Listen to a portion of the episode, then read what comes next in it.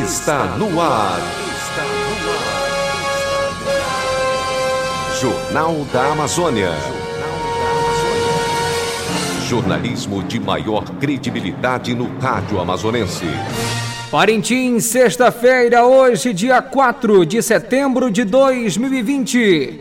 O Jornal da Amazônia está começando.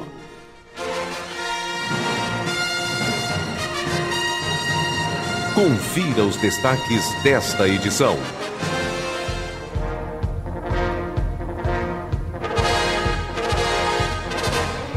Campus da UEA em Parintins realiza a colação de grau de mais de 100 alunos. O Hospital Padre Colombo da Diocese de Parintins completa 44 anos. CAPES Parintins registra aumentos de atendimentos durante a pandemia. Parintins recebe equipamentos de novo sistema de radiocomunicação. Bancos fecham no feriado da próxima segunda-feira, 7 de setembro. Senado aprova projeto que aumenta a validade da CNH para até 10 anos. Chapa concorrente à diretoria do Sindicato dos Trabalhadores Rurais precisa alcançar 15% dos votos dos sócios para ser eleita. Leda Mar Albuquerque vai comandar o cargo maior do Ministério Público do Estado do Amazonas. Verão favorece para a queima de roçado e pastagem, mas colabora para risco ao meio ambiente. Estas e outras notícias a partir de agora no Jornal da Amazônia. Notícias. Notícias. As notícias em primeiro lugar. 12 horas e 2 minutos. Boa tarde. Educação. Os interessados em participar da seleção de mestrado do programa de pós-graduação em psicologia da Universidade Federal do Amazonas devem realizar as inscrições entre os dias 5 e 15 de outubro. O e-mail para envio da inscrição, bem como o edital completo, estão disponíveis no portal da instituição, ufam.edu.br. São ofertados ou ofertadas 20 vagas, sendo 16 regulares e 4 vagas suplementares, reservadas para o sistema de cotas. Todo o processo seletivo ocorrerá de forma virtual. Podem se inscrever os candidatos graduados ou em fase de conclusão de curso de graduação em psicologia ou áreas afins da saúde coletiva, serviço social, administração, ciências humanas, interdisciplinar, linguística, letras e artes, de acordo com a tabela de áreas do conhecimento da Coordenação de Aperfeiçoamento de Pessoal de Nível Superior, CAPES. O processo seletivo será composto por três fases. A primeira, de caráter eliminatório e classificatório, compreende a avaliação do anteprojeto de pesquisa e tem peso 2. A fase seguinte, também de caráter eliminatório e classificatório, compreende na defesa do anteprojeto de pesquisa e tem peso 3.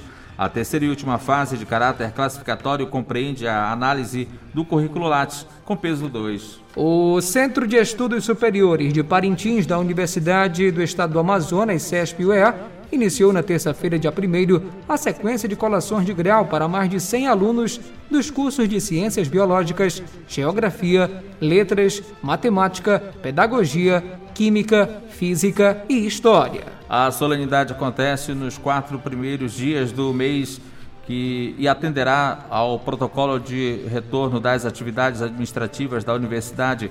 Portanto, não são permitidas aglomerações ou formando.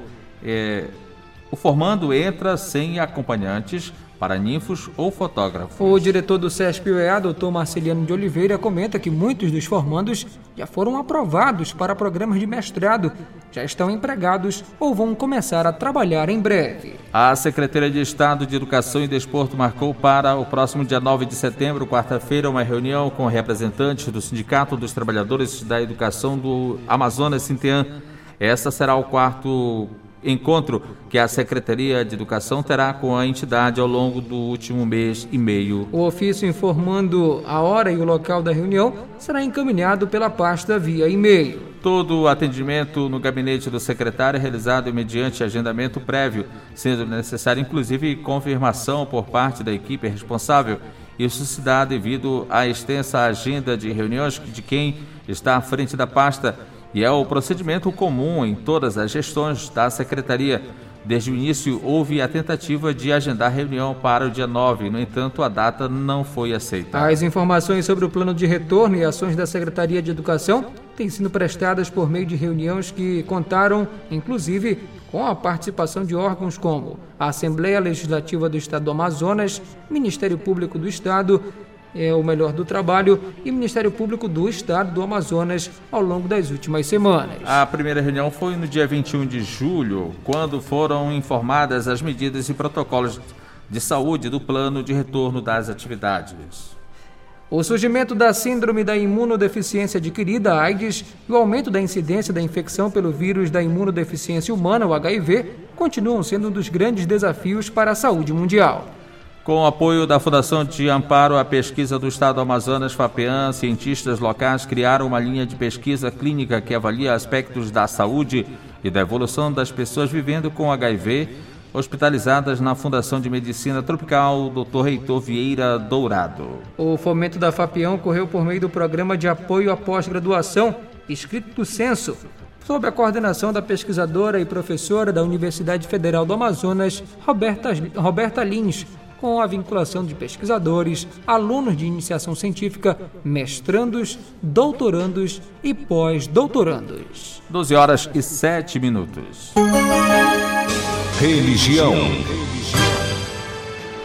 O Papa Francisco disse nesta sexta-feira, dia 4, que a pandemia do novo coronavírus derrubou os pilares instáveis de um modelo econômico mundial construído sobre a idolatria do dinheiro e da dominação dos ricos e poderosos. Em mensagem aos participantes de um workshop europeu que reúne cerca de 200 executivos, economistas e políticos de todo o mundo, ele pediu novos modelos que sejam mais inclusivos e reduzam a desigualdade social. O pontífice também pediu uma reformulação ecológica da economia para salvar o meio ambiente e reduzir o desperdício de consumo. Ele disse que a pandemia questionou a escala de valores, define o dinheiro e o poder sobre todo o resto e acrescentou que as incertezas sociais e econômicas fizeram com que muitas pessoas abrissem os olhos para a desigualdade e deterioração ambiental. O Papa afirmou que a economia deve ser a expressão de uma sociedade que se recusa a sacrificar a dignidade humana aos ídolos das finanças e usa os recursos financeiros não para dominar, mas para servir. Acredita-se que Francisco disse que qualquer eventual vacina para a Covid-19 não deve ser acumulada pelos países ricos e que esteja preparando uma encíclica, a forma mais elevada da escrita papal sobre como acredita que o mundo deve ser pós-pandemia. Segundo informações da Coordenação Paroquial de Catequese da Paróquia Nossa Senhora de Lourdes, este ano não haverá mais encontros de catequese presenciais. A coordenadora Maria Imaculada destaca a importância de se acompanhar as atividades por meio do rádio. Conforme as orientações do nosso coordenador diocesano de catequese, Padre Jânio, a catequese pela rádio irá continuar durante os meses que virão, em decorrência ainda da pandemia. Então, na segunda-feira será a catequese para as crianças de 7 e 8 anos. Na terça-feira, para as crianças de 9 anos. Na quarta-feira, catequese será direcionada para as crianças de Eucaristia primeiro ano e na quinta-feira para as da Eucaristia segundo ano. Na sexta-feira, para os jovens da Perseverança, aqueles que já fizeram a primeira Eucaristia. E no dia de sábado, para as turmas de catecumenato crismal e catecumenato eucarístico, né?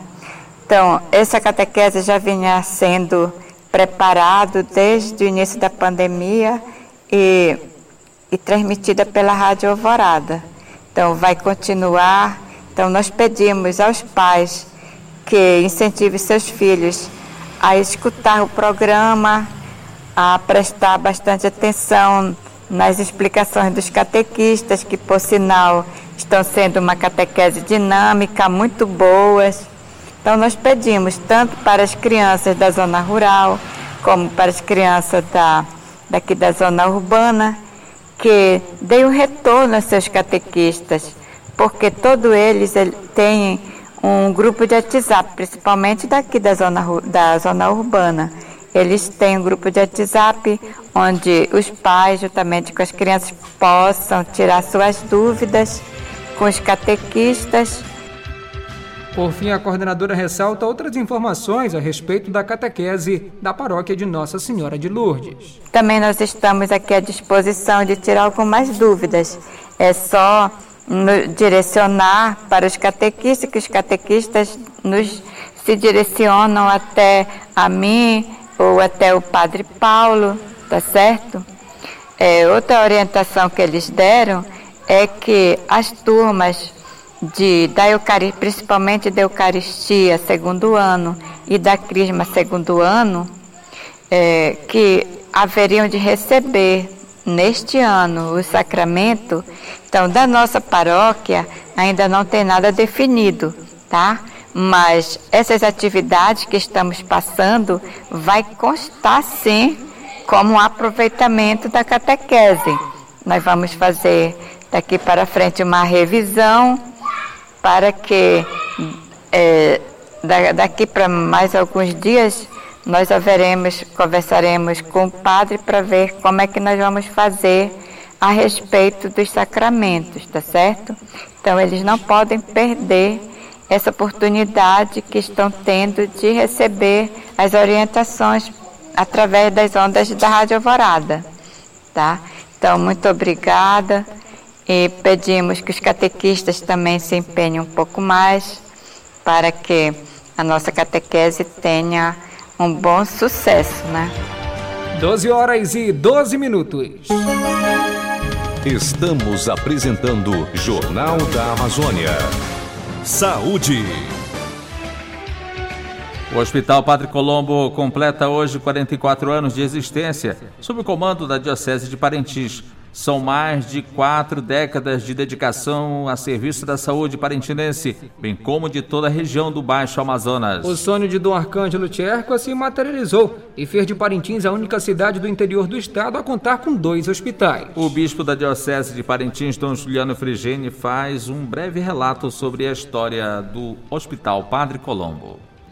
Eu acredito que esse hospital nasceu da dor do Dom Arcângelo, que 54 anos atrás, perdeu o Padre Colombo por uma besteirinha, né? um acidente de nada que furou o baço dele com o vidrinho para a missa que ele ia celebrar, mas era uma terça-feira de carnaval. E na, no SESP, assim, era o hospital, não era o Joffre Cohen, não existia o Padre Colombo, mas o pessoal estava, não digo na farra, mas não, não estava atendendo ninguém. Então, Dom Arcângelo ficou às três horas da madrugada dando a unção dos enfermos ao Padre Carlos. E, e, e, disse: Você não tem avião, não tem nada, não tem médico que tenha coragem de abrir e suturar esta veia que ficou cortada. E morreu. A dor foi tamanha que ele trabalhou 10 anos para arranjar recursos e construiu. Quando eu cheguei 21 anos atrás, o governo estava fazendo a primeira reforma foi a única que o governo fez. A gente arrumou nesses 20 anos várias coisas, aumentamos a pediatria, agora tem mais, tem várias coisas que temos que consertar e hoje faz 44 anos que este hospital foi inaugurado. Com a pandemia da Covid-19, os desafios foram acentuados, uma vez que o Hospital Geoffrey Cohen passou a atender somente casos de síndromes respiratórias. Com isso, o esforço de todos os profissionais de saúde passou a ser redobrado para que o serviço continuasse sendo ofertado com qualidade para a população. O diretor administrativo do HPC, Padre Arilton Cascais, comenta sobre a data festiva e parabeniza todos os profissionais que atuam na unidade médica. É, primeiramente agradecer a Deus por, porque apesar de todas as dificuldades, a gente conseguiu estar completando 44 anos de serviço à comunidade parintinense e aos arredores também do município de Parintins. O Hospital Padre Colombo é um, uma referência aqui no tratamento hoje da, das pessoas né, que adoecem. Agora estamos sobretudo com o tratamento de crianças. E é um outro desafio, porque é a criança de todos os municípios aqui ao redor. Isso implica também um, um estresse maior por parte de quem está no trabalho, um compromisso da nossa parte de atender sempre melhor a, aqueles que procuram o hospital, que precisam da, da sua saúde. Mas também agradecer a Deus porque, apesar de tudo isso, nós podemos ainda olhar para frente com a certeza de de contribuir com a população, né? até porque não é uma missão específica da igreja oferecer o serviço hospitalar, mas devido justamente à, à missão da igreja de cuidar das pessoas, é que a gente também se empenha nesse serviço.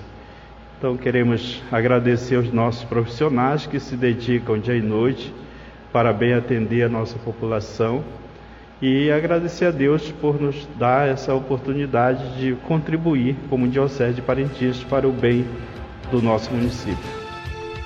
A campanha Setembro Amarelo chama a atenção da sociedade para os casos de suicídios e de problemas envolvendo a saúde psicológica. Na cidade, a demanda de atendimento no Centro de Atenção Psicossocial de Parintins, CAPES, aumentou de forma significativa durante a pandemia do novo coronavírus. A diretora do CAPES Parintins, Dorici Ribeiro, apresenta os dados mais recentes de atendimentos e informa que os serviços de consultas psicológicas seguem normais.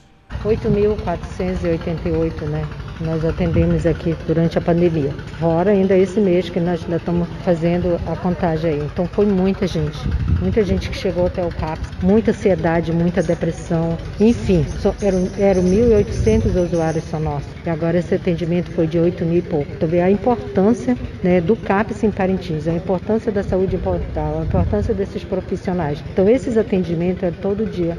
Então de domingo a domingo, de domingo a domingo eles chegaram até aqui essa grande crise de ansiedade, os que pegaram Covid, os que perderam os familiares.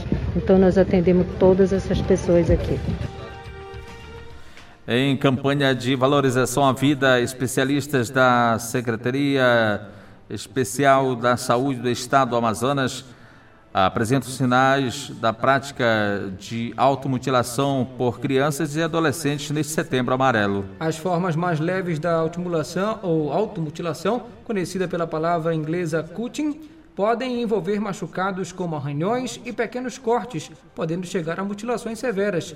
Mas, como em crianças e adolescentes, especialistas da secretaria alertam pais e responsáveis sobre as causas e fatores de risco neste setembro amarelo. Para tentar disfarçar as lesões mais comumente encontradas nos braços, pernas, barriga e quadril, os jovens passam a alterar alguns comportamentos. Mudanças bruscas no vestuário é, que não se justificam pelas preferências do adolescente, o uso de roupas com mangas longas, como casacos e camisas, incompatíveis com o clima vigente, podem ser um primeiro sinal de alerta, explica, portanto, a Secretaria.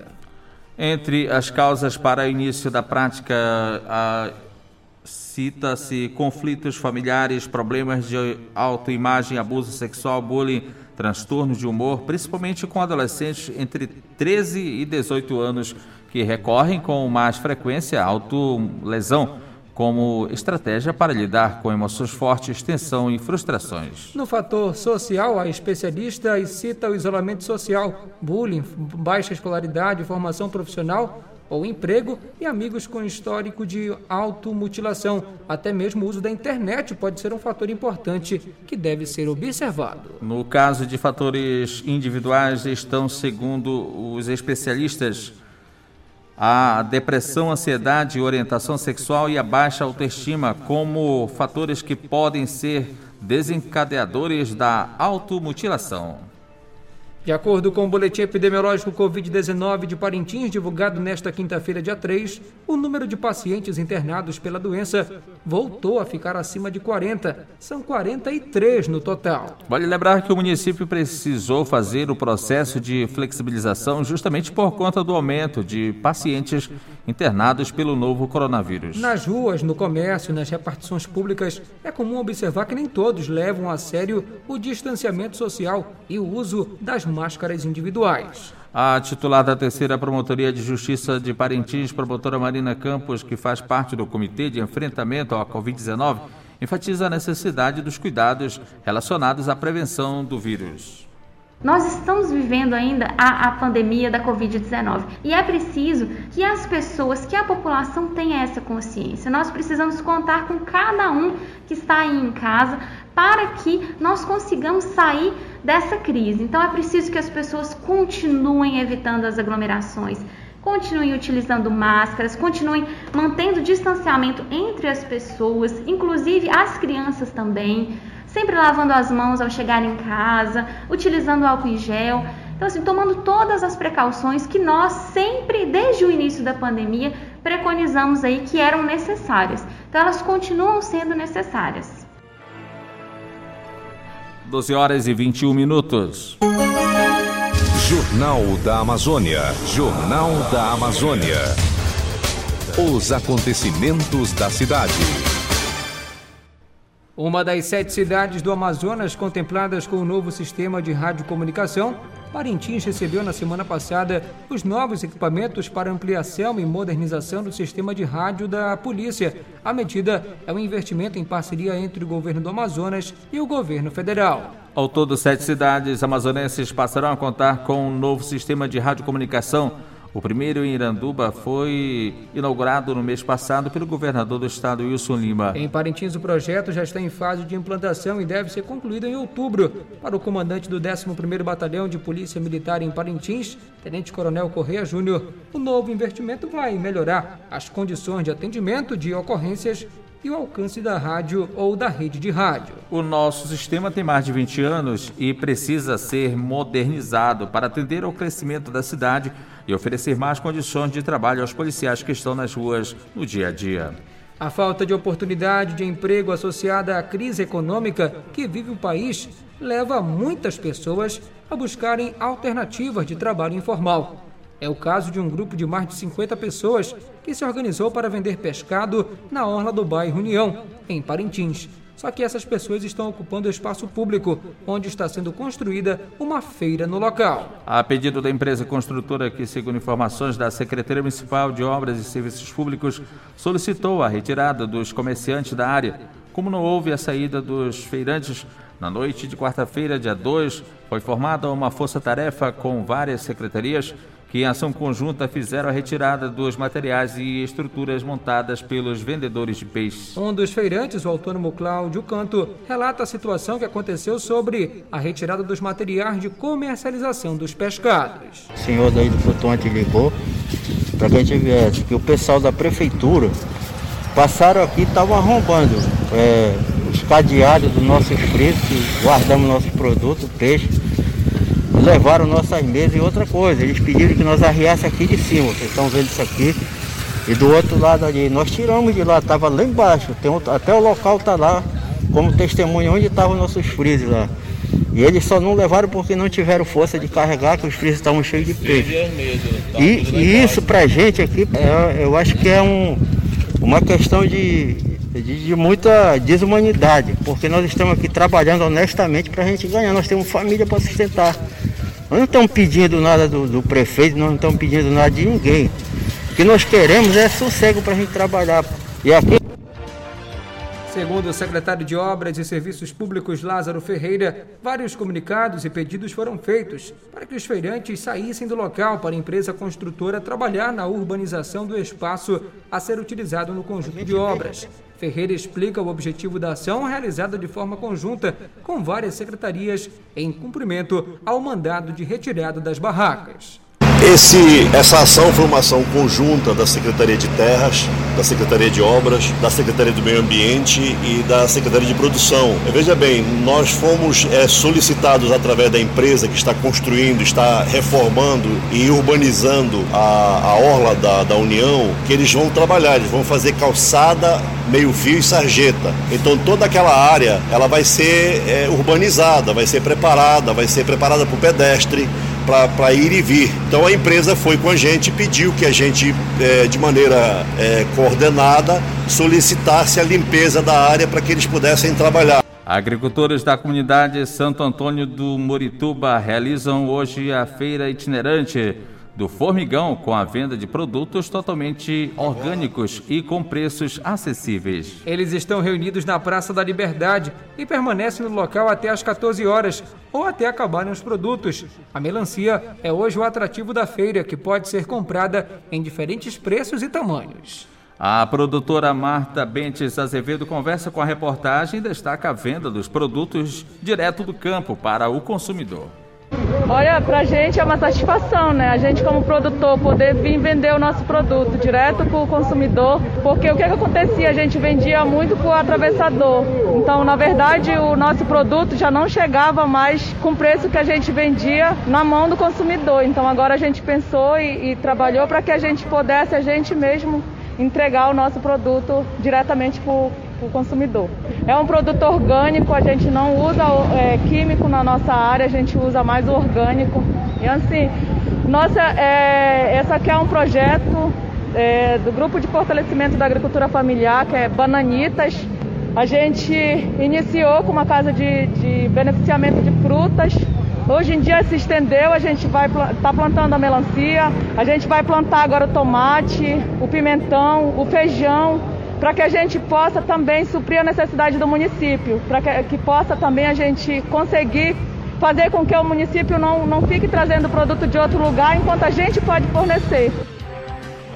As agências bancárias não vão funcionar na próxima segunda-feira, dia 7 de setembro, devido ao feriado nacional da independência. A informação é da Federação Brasileira de Bancos, a FEBRABAN. Assim, apenas vão estar disponíveis para transações financeiras serviços como caixas eletrônicos, internet bem e aplicativos. No caso de contas que vencem no dia 7, elas poderão ser pagas sem acréscimo de multas ou juros na terça-feira, quando o atendimento volta ao normal. Mas se preferir, o pagamento também pode ser agendado.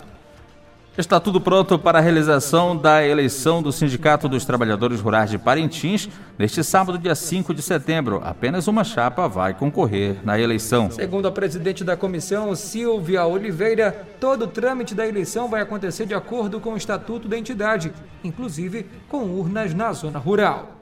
Estamos aí obedecendo o cronograma. Dia 5 agora é a eleição. Vai ter duas urnas aqui no Sindicato dos Trabalhadores e três itinerantes. Uma urna vai estar circulando aí na, no Bom Socorro e outra na Vila Amazônia. E a outra itinerante vai estar coletando a assinatura de sócios, por exemplo, idosos ou que não podem se deslocar por causa da Covid-19. Uma votação que só tem uma chapa. Como é que os eleitores vão poder votar? Só vai ter essa chapa que foi homologada? Sim, só tem essa chapa, então todos os critérios, cédulas, tudo, quem comparecer valida a, a sua votação.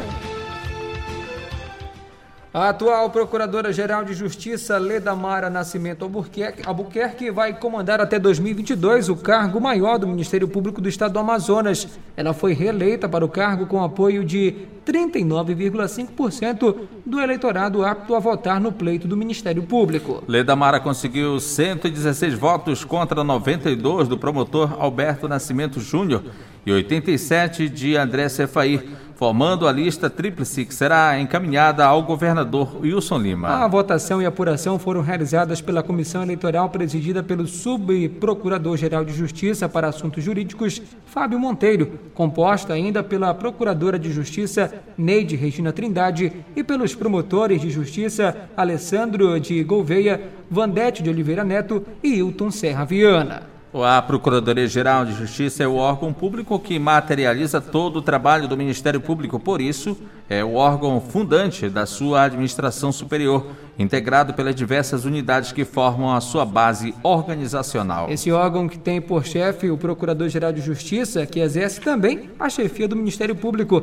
responsável pela administração e representação judicial e extrajudicial dos interesses institucionais. O verão rigoroso que vem atingindo a região do Baixo Amazonas favorece para a queima do roçado e do, do pasto uma forma mais barata de renovar as pastagens ou preparar a terra para o plantio. Porém, apesar de ser uma prática recorrente, essa atividade prejudica o meio ambiente, além de colocar em risco a fauna e a flora. Embora nesse período ainda esteja caindo alguns focos de chuva, alguns interioranos ainda procedem com o hábito de fazer a queima na zona rural sem critérios. Agricultores da comunidade Nazaré Gleba de Vila Amazônia, em contato com o jornalismo Alvorada, alertam as autoridades ambientais que as queimadas rurais na área do assentamento estão se intensificando. 12 horas e 30 minutos. Alvorada. Jornalismo sério e comprometido com a verdade. Final desta edição do Jornal da Amazônia, uma produção e realização do Departamento de Jornalismo do Sistema Alvorada de Comunicação, emissora da Fundação Evangelho Anunciante. Mesa de áudio, Neucelino Santarém. Transmissores, Agnaldo Magalhães. Reportagens, Ednilson Maciel, Fernando Cardoso, Lian Cavalcante e Marcos Felipe. Direção executiva, Padre Carlos Caridade. Coordenação de programação, Luceli Monteiro. Edição, Ednilson Maciel. A apresentação de Marcos Felipe. E Ednilson Maciel. O Jornal da Amazônia é transmitido pelas emissoras de rádio do Sistema Alvorada de Comunicação, AM e FM Rádio Online. O Jornal da Amazônia volta agora na segunda-feira, ao meio-dia. Alvorada, 52 anos, missão de informar, educar e evangelizar. Na sequência da programação, Meu Cristo Jovem, especial para a catequese da Diocese de Parintins. Para você, um excelente final de semana. Amanhã é feriado, dia 5 de setembro, dia do Amazonas. Uma boa tarde para você e bom fim de semana.